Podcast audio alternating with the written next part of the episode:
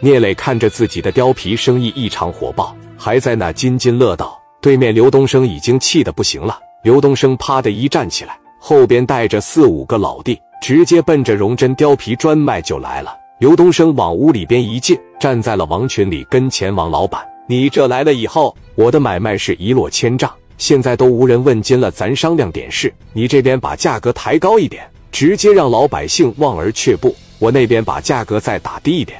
你让我好好的把这个库存啥的处理处理，行不行？王群力当时一瞅的兄弟，我怎么做生意应该不用你教我吧？咱们之间合理竞争，我可能就是运气好点。刘东升当时一看王群力，你看看有没有这种可能？你把店关了，从这搬出去。刘老板，我可不可以理解为你想把我撵出去？你要给我撵出去，就看你有没有这个实力了。刘老板，这也到饭点了，请回吧。聂磊当时在这戴着眼镜瞪他一眼，说：“我聂磊盯上的买卖，谁要是敢给我的饭碗端了，我跟他没完。告诉你一声，我是青岛的，我叫聂磊，听没听明白？”这边刘东升就说了行：“青岛的聂磊是吧？咱们青山不改，绿水长流，看最后谁给谁挤兑好走。”这一说走，刘东升领着四五个大兄弟就回去了。回到店里之后，刘东升越想越气，给四个卷帘门咣咣的就给关上了。拿着电话打给了威海，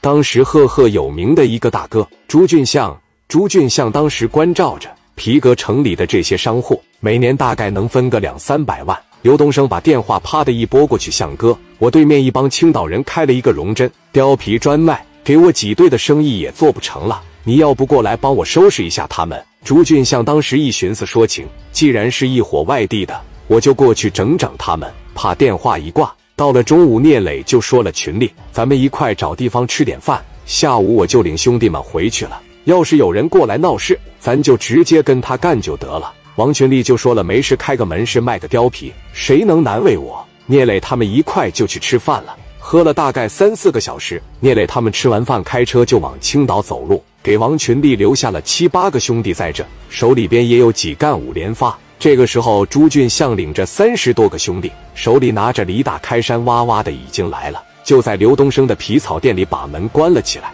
王群力领着七八个老弟，把车停在皮革城门口，就回到了店里。朱俊相当时一瞅，说走。这一说走，把大门哗啦一打开，一帮老弟提着大开山，冲着王群力这边就过来了。王群力这一看来这不善，三十多个人提着大开山进来的。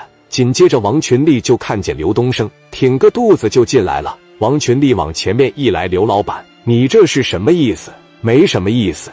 上午戴眼镜那小子给我整了句，给你们打走，有没有实力？什么叫实力？这就叫实力。旁边那小子大开山朝着沙发上趴的，一使劲刺了一下，把沙发就拉开了。朱俊向过来看着王群力，青岛来的，在威海给我消停点，让你们咋地就咋地。